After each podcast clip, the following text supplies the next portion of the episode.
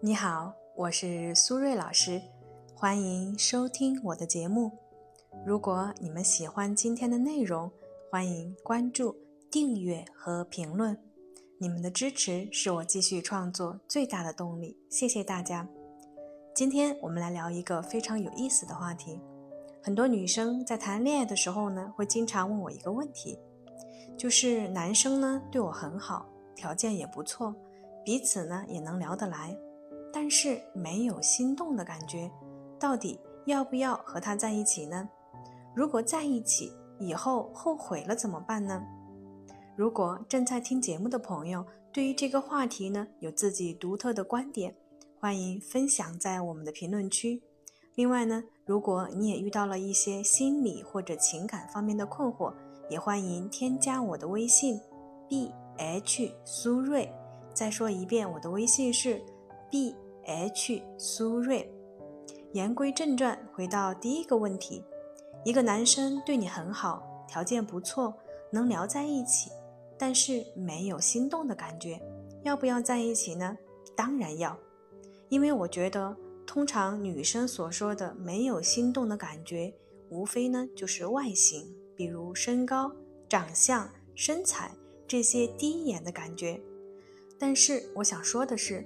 如果一个男生又高又帅又富，并且学历、家境、工作样样出众，人家什么样的女生啊，其实都能找到。当然，这样的男生本来就是凤毛麟角，能够让他主动来追求你的概率呢，更是微乎其微。所以，如果一个男生条件不错，对你很好，重点是你们也聊得来，当然要在一起。因为呢，我们都知道人无完人，他也是，你也是，我也是。所以呢，我们不要总是用放大镜来看别人身上的缺点，也需要自我审视一下：我真的就是完美的吗？如果答案是否定的，那我们是否可以多看看对方身上的优点，学会去欣赏一个人真实的样子，而不是呢鸡蛋里挑骨头，把自己封闭起来，孤芳自赏。追求心动固然没有错，但是当你和一个人生活了二十年、三十年，甚至更长的时间以后，你会发现那些外在的东西呢，其实并不重要。真正重要的是这个人内在的样子。所以呢，如果你很难心动，我会建议你仔细考虑一下，到底什么样的人才能让你心动呢？除了心动，其他的是否都不重要了呢？比如说，我最喜欢的明星是玄彬，确实很心动，但是他会对我心动吗？他是一个我可得的对象吗？答案显然是否定的。所以呢，不要太高估了心动的魔力。两个人能够聊得来，是比心动更加难得、更加珍贵的事情。我们做人呢，最重要的是不能太贪心，什么都想要。最终可能什么都得不到。第二个问题，如果在一起了以后后悔了怎么办？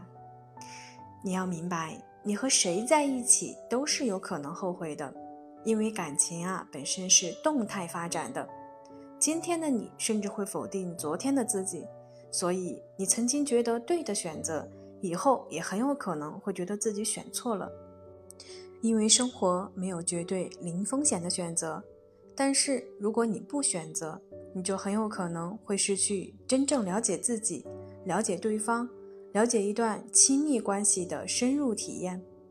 说完了答案呢，我想针对于男生对你很好的这个点再延展一下，希望呢对恋爱经历比较少的女孩有所帮助。首先，一个人对你好，一般就两个原因：第一，他对谁都好；第二，他对你有所求。